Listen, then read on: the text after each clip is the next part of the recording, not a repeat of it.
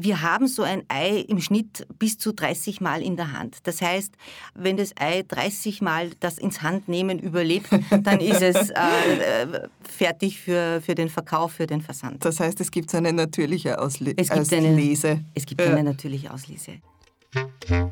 Dieser Podcast wird präsentiert von Claro, grün, aber gründlich.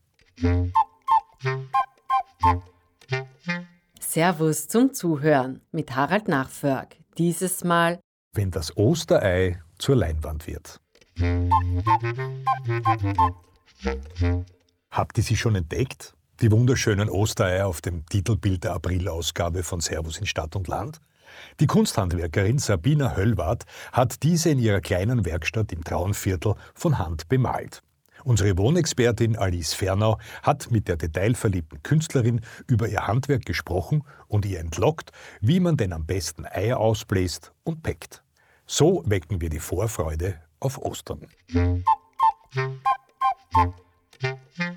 Herzlich willkommen zu unserem Servus Podcast. Heute haben wir die Kunsthandwerkerin Sabina Höllwart aus Kremsmünster bei uns. Sie hat sich spezialisiert auf das Bemalen von Ostereiern, von Eiern, ähm, großen und kleinen und Glaskugeln. Vielen Dank für die Einladung. Ich freue mich sehr, dass ich da sein darf. Ostern steht vor der Tür. Wie hat Ihr erstes selbstbemaltes Osterei ausgesehen? Meine ersten selbstbemalten Ostereier habe ich jetzt beim Aufräumen und Aussortieren äh, meines Hauses wiedergefunden. Das waren kleine Holzeier, die waren so circa drei, vier Zentimeter groß. Die habe ich bunt angemahlen, gelb, blau, rot, grün und mit Punkteblumen oder Streublümchen versehen. Oben noch eine Masche hinaufgeknüpft, dass sie aufhängbereit sind. Die lagern nach wie vor in einer Lade. Das ist ja schön, dass Sie die noch haben. Ja.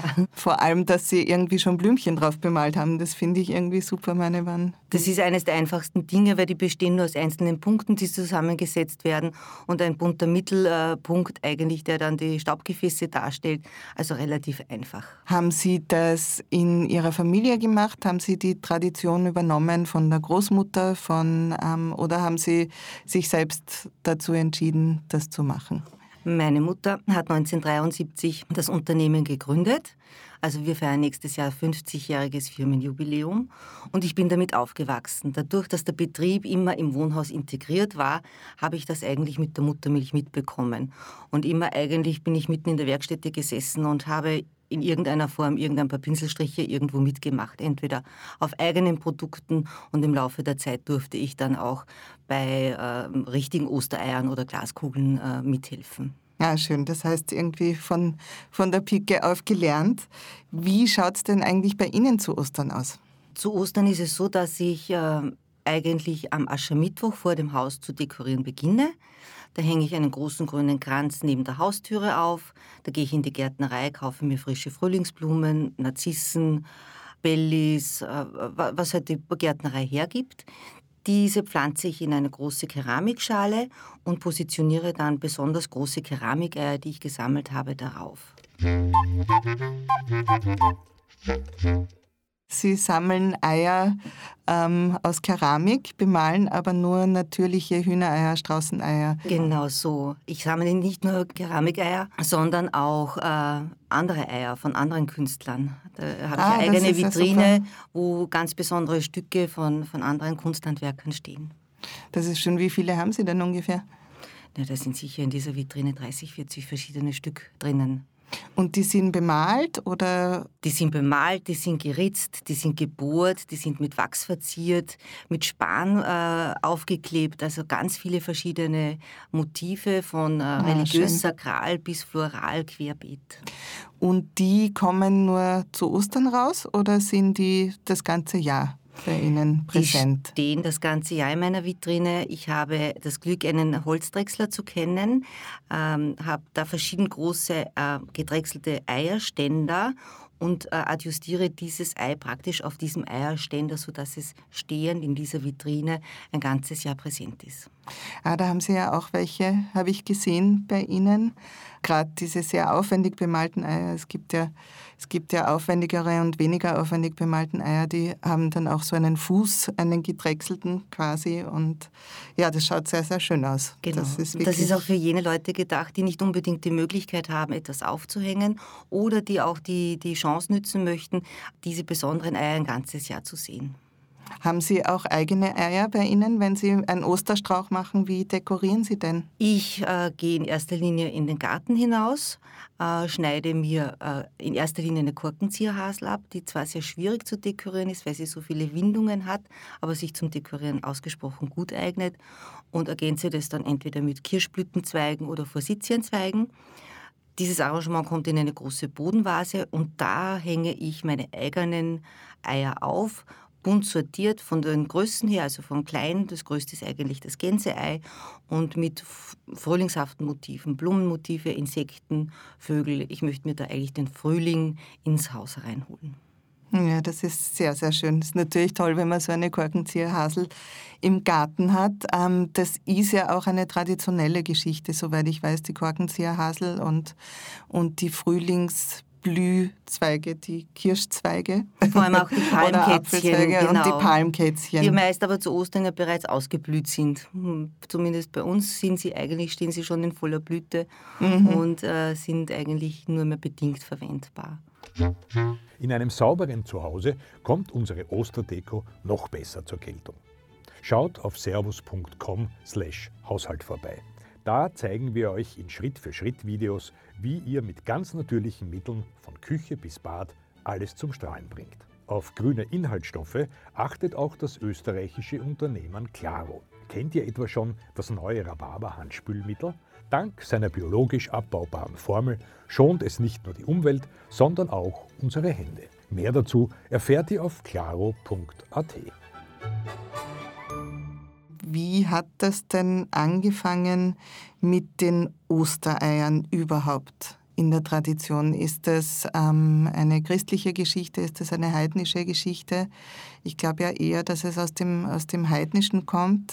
Ostereier gab es schon die ersten so um 1700 vor Christus aus dem Bereich in der Region Armenien und von, von Armenien eigentlich über Griechenland ist diese Tradition nach Mittel- und Westeuropa gekommen. Äh, bereits im alten Ägypten dienten Eier als Grabbeigabe. Äh, es war das Symbol für äh, die Verstorbenen, dass sie eine Auferstehung durchleben konnten. Und Aber das ist dann auch der Bogen zur christlichen Kultur. Ganz genau. Und dann im alten Rom und äh, auch vor allem hat es dann auch eben ein Frühlingsfest gegeben. Und anlässlich dieses Frühlingsfest, dieser Tag-Nacht-Gleiche, äh, wurden nicht nur Blumen arrangiert, sondern auch bereits die ersten bunten Ostereier aufgehängt. Ah, sehr schön. Ich habe ja auch irgendwo mal gelesen, dass ähm, das Verstecken der Ostereier auch aus diesem Brauch herauskommt, also dass das eigentlich eine heidnische, heidnische Geschichte war und äh, dadurch, dass das heidnisch war und nicht aus, der, aus, der, aus dem christlichen Kontext gekommen ist, hat man sich dann überlegt, wie man diesen Brauch weiterführen kann, ähm, genau, ohne dabei erwischt zu werden. Bischöfe quasi. haben eben verboten, diesen heidnischen Brauch weiterzuleben. zu genau. Und nachdem eigentlich durch die Fastenzeit und durch das Verbot, Fleisch und Eier zu essen, die Hennen haben ja Eier weitergelegt, mhm. äh, waren Unmengen von Eiern da. Und äh, eben aus diesem Ostara-Fest herausgehend äh, dieses äh, Verschenken auch von Eiern ja da war, äh, wurden die Leute kreativ und haben halt dann diese bunten Eier äh, am Acker in den äh, Gärten versteckt und Freunde und Familienmitglieder durften sie dann suchen. Und das rote Ei kommt, glaube ich, daher, ähm, dass man unterscheiden konnte, welche waren die frischen Eier, welche waren die geweihten Eier. Das geht aufs Mittelalter meines Wissens nach zurück. Also wie gesagt, Eier waren genug da. Äh, man wollte sie haltbar machen. Kühlschrank gab es noch keinen. Und aus diesem Grund kochte man diese Eier ab. Und wie Sie richtig sagen, um den Unterschied zwischen frischen und gekochten Eiern äh, zu finden, färbte man sie rot. Dem Rot könnte man auch die Bedeutung zumessen. Blut Christi, äh, Tod Christus und auch wieder dann Auferstehung. Die Bemusterung, wenn wir schon bei der Bemusterung sind, gibt es regionale Unterschiede von traditionellen Mustern, was Ostereier betrifft? Oder ist das im Hausgebrauch, ähm, jede Familie hat eigene Symbolik? Europaweit gibt es ja wohl Unterschiede. Wir haben in den östlichen äh, Staaten doch eher traditionelle mhm. Eier und etwas anders gestaltet, das heißt ornamental, auch mit äh, Span aufgeklebt. Bei uns im alpenländischen Raum gibt es eigentlich ähm, keine großartigen Unterschiede. Äh, der Unterschied, der einzige, der besteht in der Vorliebe zu den Motiven. Also mhm. es gibt einen großen okay. sakralen religiösen Bereich. Das beginnt bei relativ einfachen Eiern, die mit IHS oder einem Marienzeichen geschrieben sind, wo ein Osterlamm aufgemalt wird oder die Osterfahne äh, aufgemalt wird bis hin dann die aufwendigeren Eier, die dann Abendmahl oder auch äh, Palmprozession, äh, Kreuzigungsgruppe oder auch einen 16-teiligen äh, Kreuzweg darstellen. Die nächste große Gruppe sind dann eher frühlingshaft bunte Eier. Das heißt, äh, je nachdem, in welchem Trend wir momentan sind, eher kräftige Eier oder eher pastellfarbene Eier die dann bemalt werden mit Küken, Hasen, Vögel, verschiedenen Insekten und sämtlichen Frühlingsblumen, die uns eigentlich einfallen. Sie bemalen ja alle möglichen Arten von Eiern, also eben vom Straußenei bis zum Wachtelei. Wie ist es überhaupt? Es gibt ja auch Hühnereier in verschiedenen Größen und Farben. Wie kommt es dazu? Grundsätzlich gilt, je jünger ein Huhn ist, desto kleiner ist das Ei, das es legt. Erst nach sechs Monaten beginnen Hennen überhaupt Eier zu legen. Welche Farbe das Ei hat, muss man auf gut Deutsch abwarten, was bei der Henne an Ei herauskommt. Das heißt nicht, dass eine braune Henne ein braunes Ei legt und eine weiße Henne ein weißes Ei. Und nach diesen sechs Monaten äh, fangen die Hühner an, die Eier größer zu legen speziell nach der Maus, also nach dem Federwechsel, der im Herbst stattfindet, werden die Eier größer. Ah, und es gibt eine eigene Rasse, die Zwerghuhneier, die sind speziell klein und auch in der Farbgebung relativ besonders, weil die changieren von einem hellen Beige bis zu einem mittleren Braun.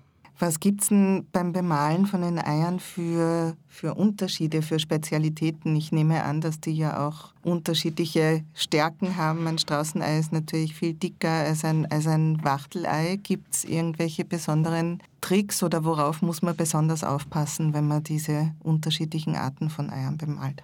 Der Unterschied besteht jetzt in der Eischale, also in der Dicke der Eischale, wie Sie richtig sagen. Straußeneier sind extrem dick, haben fast eine porzellanartige Oberschale. Und wenn man und genau, auch die genau Struktur ist ja irgendwie... Genau, die ist, wenn man zum Beispiel Straußenleder kennt, das Straußenleder hat ja auch so Poren und die findet man am Ei genauso wieder. Ah, lustig, ja. Und alle Tiere, die in der freien Natur vorwiegend leben, sprich Wachtel, Wildente, müssen oder auch früher Fasan, Pute und so weiter, die müssen ihre Eier mehr tarnen. Das heißt, da haben wir Eier, die von Natur aus gesprenkelt sind oder grünlich sind, damit sie von Feinden eigentlich nicht entdeckt werden. Und das kleinste Ei ist wirklich das Wachtelei, das wir bemalen. Es gibt noch kleinere Sitticheier und Vogeleier, die sind dann wirklich ganz, ganz filigran und, und irrsinnig dünnschalig. Äh, das Wachtelei geht eigentlich schon ganz gut. Ähm, dann gibt es Taubeneier, die sind wunderschön oval. Mhm. Ein ganz tolles Ei ist auch das Perlhuhnei. Das Perlhuhnei ist sehr bauchig, fast dreieckig und extrem stabil, hat auch teilweise Tupfen drauf, die dann bei uns beim Wachsen äh, wunderschön herauskommen. Da heben wir dieses, diesen Untergrund noch besonders hervor. Dann haben wir eh das Junghuhn oder Mini-Ei, wenn die Hühner zu legen beginnen. Ebenso das weiße und das braune normale Hühnerei. Dann gibt es ein Doppeldotter-Ei, das heißt ein Zwillingsei sozusagen. Das ist dann doch um einiges größer, so wie ein XXL-Ei. Weiter geht es dann mit dem Entenei in weiß und dem Wildentenei in grün. Die zeichnen sich aus, dass sie eine ganz äh, glatte, wunderschöne porzellanartige Oberfläche haben und zum Bemalen einfach ein Traum sind, weil man extrem dünne Striche, dünne Linien ziehen kann, irrsinnig schön schattieren kann und das Ei nimmt überhaupt nichts weg. Im Gegenzug zum Putenei zum Beispiel, das die nächste Größe wäre, das ist relativ stark gesprenkelt. Da muss man sich schon sehr gut überlegen, welches Motiv man auf dieses Putenei hinaufmalt, mhm. damit es eigentlich nicht mit dem Untergrund in irgendeiner Form verschwindet. Dann haben wir das Gänseei, das ist ungefähr 10 cm groß. Dann haben wir noch das Nando-Ei, das ist der südamerikanische Laufvogel. Mhm. Das Emo-Ei ist auch ein ganz besonderes Ei, ist auch so groß. Das heißt, Sie haben Eier von überall auf der Welt, die Sie, die Sie bemalen? Oder bleiben Sie regional Wir ähm, beziehen unsere Eier regional. Das heißt, äh, freilebende Tiere gibt es bei uns in Oberösterreich jede Menge. Mhm. Es gibt auch mittlerweile Züchter, von denen wir die Eier bekommen. Mhm. Lediglich das Straußenei, das kriegen wir wirklich direkt aus Südafrika über äh, einen ähm, äh, bekannten äh, Betrieb, der in erster Linie Federn importiert und als Gewichtsbeigabe diese Straußeneier äh, importieren muss. Und es sind ausgesucht schöne, riesengroße Eier, die wir da erhalten. Ah, toll. Ich glaube, das haben Sie sogar erfunden, dieses Drehei. Genau. Das ist ja eine total spezielle Geschichte. Machen Sie die in verschiedenen Größen oder wie funktioniert das? Also dieses Drehei machen wir von einem kleinen Taubenei, das in ein kleines Entenei eingebaut wird, hin bis zu einem Straußenei in einem Straußenei. Mhm. Und das ist insofern nicht ganz einfach, weil man sehr genau schauen muss, dass das innere und das äußere Ei in Größe und Form sehr ähnlich sind, weil sonst lässt, sonst lässt sich das innere Ei eben nicht drehen. Das äußere Ei, das größere, wird zuerst einmal seitlich aufgeschnitten, es wird ein Medaillon ausgeschnitten, dann haben wir praktisch drei Fragmente mhm. da das innere Ei wird dann mit einer ähm, Vorrichtung versehen, damit es dann drehbar wird. Diese einzelnen Eierteile und Schalen werden bemalt, gewachst, poliert. Dann werden sie zusammengeklebt, also das äußere Ei wird um das innere Ei herumgeklebt. Dann äh, wird die Vorrichtung dementsprechend gekürzt, je nach Eigröße. Und diese Klebestellen, die automatisch natürlich entstehen, werden dann mit Wachsborten noch verziert und kaschiert. Und diese Eier werden aber nicht verstärkt, oder? Also diese, diese Schalen? Nein.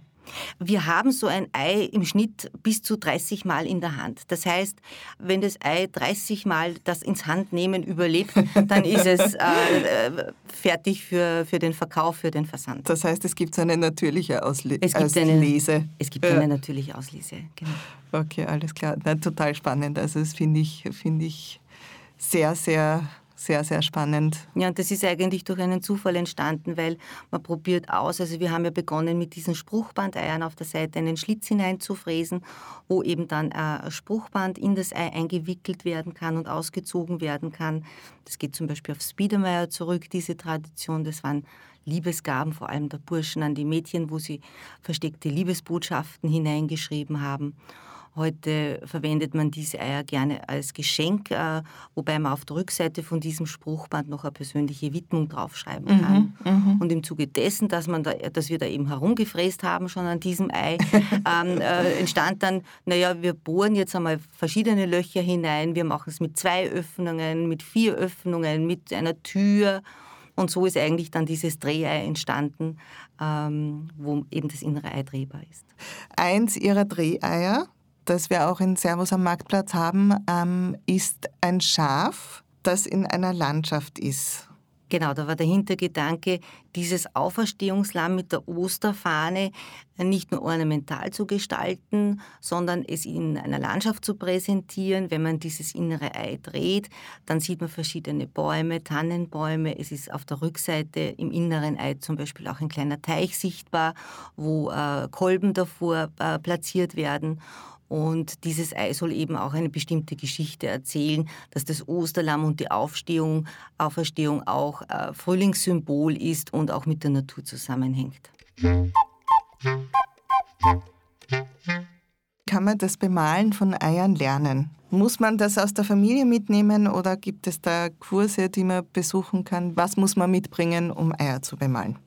Es ist immer grundsätzlich kein Lehrberuf, also man kann es nicht als Lehre absolvieren. Es ist ein Anlernberuf. Mhm. Und das, was man mitbringen sollte, ist eigentlich ein handwerkliches Geschick. Alles andere oder ganz vieles ist erlernbar. Und jeder hat eigentlich irgendwie eine eigene Handschrift.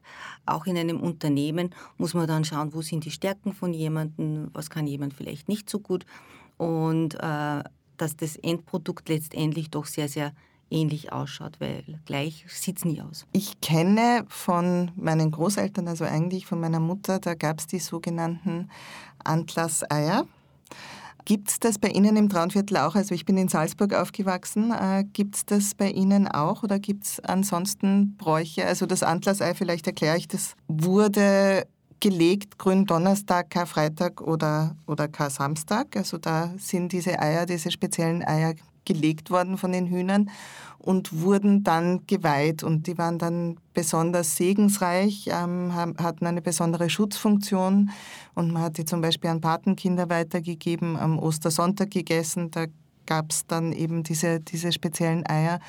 Und was meine Oma halt auch immer wieder gemacht hat, woran ich mich gut erinnern kann, ist, wenn es zum Beispiel ein Sommergewitter gegeben hat und es hat ordentlich geduscht draußen, dass sie plötzlich äh, mit dem Sackerl daherkommen ist, wo die Eierschalen von eben Antlasseiern drinnen waren, um das Haus zu schützen, um äh, ja, den Blitz abzuhalten. Gibt es das bei Ihnen auch im Traunviertel? Ich nehme an, da gibt es irgendwie auch ich kenne es nur von mir persönlich. Ich kenne es jetzt nicht als äh, Brauch, so wie es bei Ihnen mhm. im Salzburgischen zu Hause ist. Ich bekomme ein Karfreitagsei von meiner Eierbäuerin.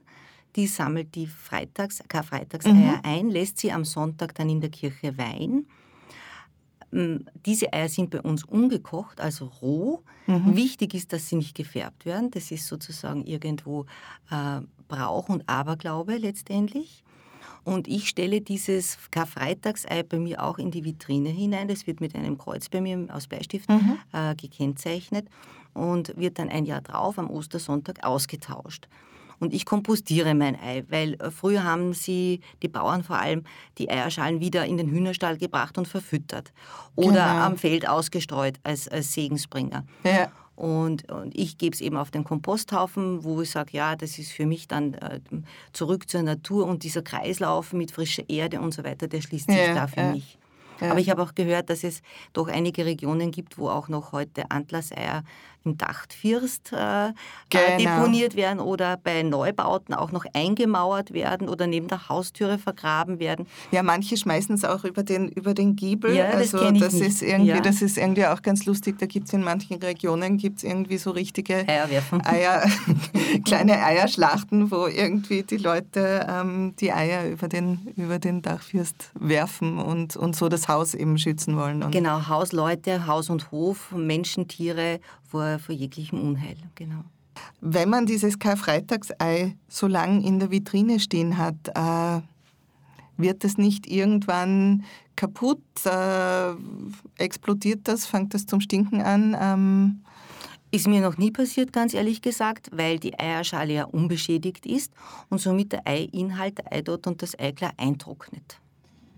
Alles klar. Ah, ich glaube, das kenne ich sogar. Also wenn man das schüttelt, dann hört man das irgendwie richtig. Dass Diesen da, eingetrockneten Genau, irgendwo, irgendwo in meinem Hinterkopf kenne ich das. Eine Tradition ähm, neben dem Antlassei oder eine große Tradition auch, also ich kenne das, im Bayerischen gibt es ja da ganze Wettbewerbe, ist das Eierpecken. Bei uns ja auch. Wie macht man das am besten? Machen Sie das? Natürlich becken wir auch Eier. Bei uns ist am Sonntag ein großer äh, Osterbrunch innerhalb der größeren Familie. Äh, da kommt das ganze Weihfleisch, das in der Osternacht, also im Kasamstag geweiht worden ist, wird in Broten hergerichtet, in fertig belegten und kommt auf den Ostertisch und ebenso die, äh, die gefärbten Eier. Wir haben schon verschiedene, also innerhalb der Familie verschiedene Variationen ausprobiert des Eierbeckens. Bewährt hat sich mehr oder weniger etwas das seitliche Becken, wobei die Erfolgsgarantie nicht gegeben ist. Also ich denke nach wie vor, es ist eine Glückssache. Es hängt vielleicht auch ein bisschen von der Eierschale, also von der Kompaktheit des Eis ab, dass immer wieder dort, je kleiner das Ei, desto äh, kompakter ist es eigentlich und vielleicht sind da die Erfolgschancen etwas höher. Sonst haben wir eigentlich keine Tradition. Es ist ein lustiges Eierbecken rundherum und es gibt letztendlich ein, einen Sieger oder vielleicht, wenn es gut geht, ein Siegerei. Na, das wird dann eigentlich für die nächste Runde hergenommen. Sehr schön. Sie haben ja, nehme ich an, nachdem Sie sehr viele Eier bemalen, auch sehr viele Eier äh, auszublasen. Ich kann mich sehr gut erinnern, das Eier ausblasen war bei uns eine sehr lustige, aber doch eine größere Schweinerei, die wir da immer fabriziert haben, weil viele Eier einfach wir sie irgendwie zerquetscht haben oder was auch immer oder es ist in alle Richtungen gespritzt. Was gibt's für Tricks, dass man das machen kann? Es ist ja auch wahnsinnig, also soweit ich mich erinnern kann aus meiner Kindheit, ist es ja auch wahnsinnig schwer, so ein Ei auszublasen. Das ist ja. richtig. Wir haben früher die Eier eigentlich alle selber ausgeblasen. Das heißt, wir haben uns da ein, zwei, drei Tage reserviert und in einem Schwung ein paar tausend Eier ausgeblasen. Wir hatten zu diesem Zeitpunkt schon das große Glück, es gibt äh, so eine Art Fräsmaschinen, also kleine Handfräsmaschinen äh, mit einem speziellen Fräsaufsatz, wo wir zumindest runde Löcher einmal zusammengebracht haben und hatten dann auch eine Pumpe, die uns dieses ah. Ausblasen irgendwo äh, abgenommen hat. Äh, wir hatten auch das Glück damals noch, äh, dass ähm, in verschiedenen Schulen, in der Schulküche dieses frische Ei, das wurde dann zwei Stunden später geliefert, äh, diese Schulen diese Eier abgenommen haben. Ja, das wollte ich gerade fragen, was Sie mit dem Inhalt... Da können Sie jahrelang kochen damit. Ja. Und äh, im Laufe der Zeit hat sich es aber verändert. Äh, es gibt genug Bäuerinnen und Züchter rundherum in unserem Umkreis, die das ganze Jahr über auch Eier ausblasen. Mhm. Man muss ja auch wissen, ähm, gerade in der Natur, wenn es jetzt nicht gerade Zuchtbetriebe sind, legen die Hühner und die Tiere ja verstärkt im Frühling. Das heißt eigentlich, wenn die Ostersaison vorbei ist. Man muss ja da immer schon fast ein Jahr voraus planen und die blasen das ganze Jahr über aus und die bekommen wir dann ausgeblasen und äh, feinsäuberlich ausgewaschen. Die Erfahrung, die ich gemacht habe, oder wie man ein Ei am besten ausbläst. Man nimmt eben ein äh, volles Hühnerei zum Beispiel, äh, wäscht es vorher mit Seifenlauge oder mit Essigwasser ab, nimmt dann, also ich nehme einen Metallspieß und becke ein kleines Loch an die Spitze und an den Boden, aber wirklich nur ganz klein, so einen halben Millimeter.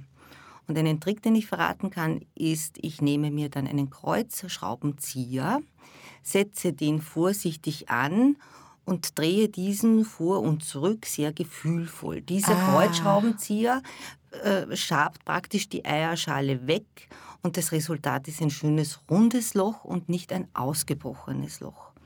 Und zum Ausblasen selber nehme ich dann diesen Spieß, führe ihn oben in das Eiloch ein, schaue, dass es unten beim Eiloch wieder herauskommt. Mm. Das heißt, mhm. ich durchstoße den Dotter und das Häutchen, das um den Dotter herum ist und äh, setze dann eigentlich meine Lippen auf und blase es aus und das geht relativ problemlos.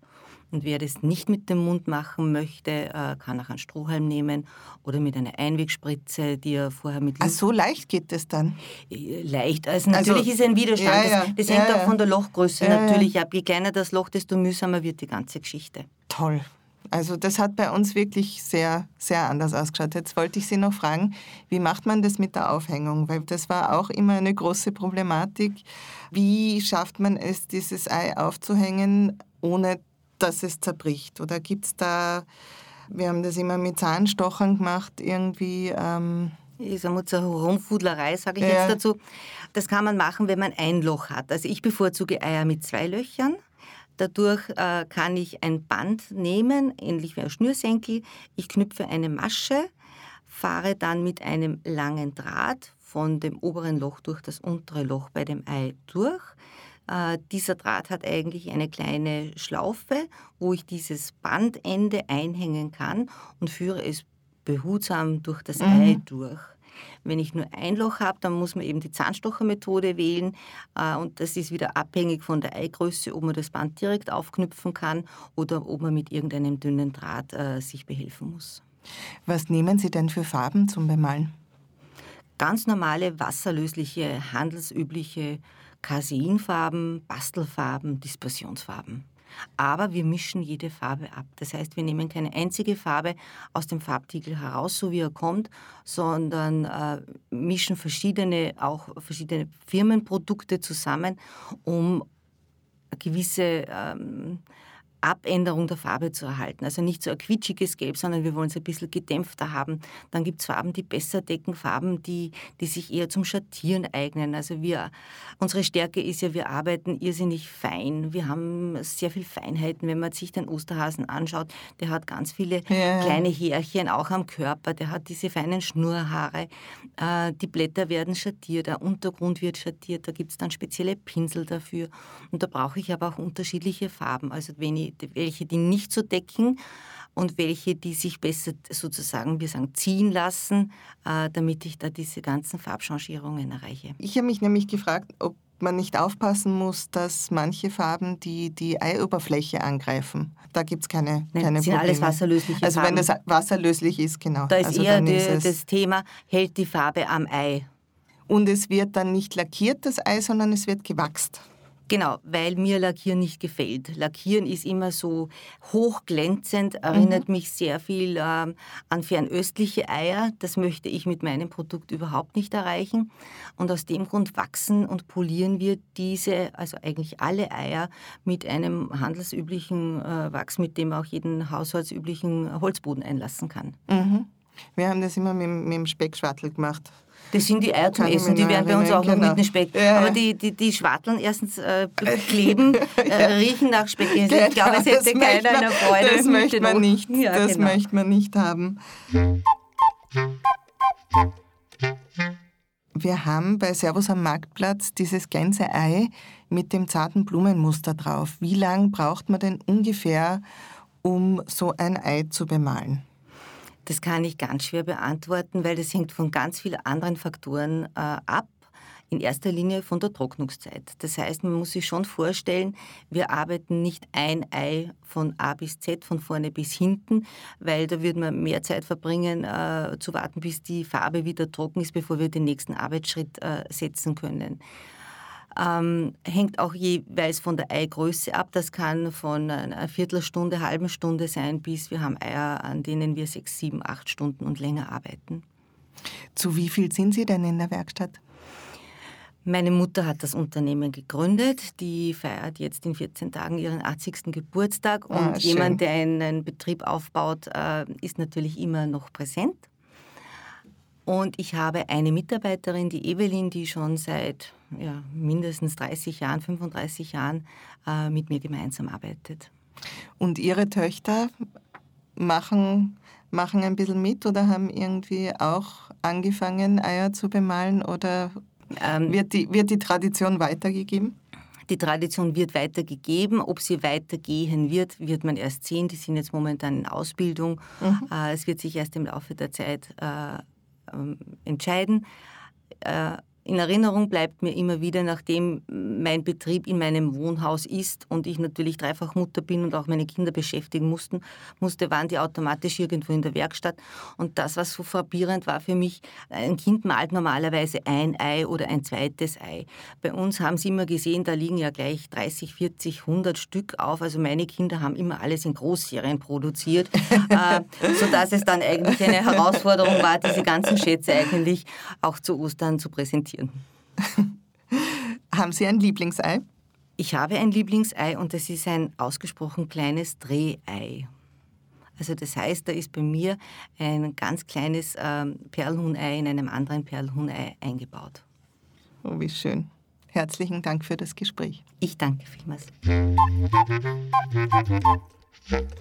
Vielen Dank fürs Zuhören.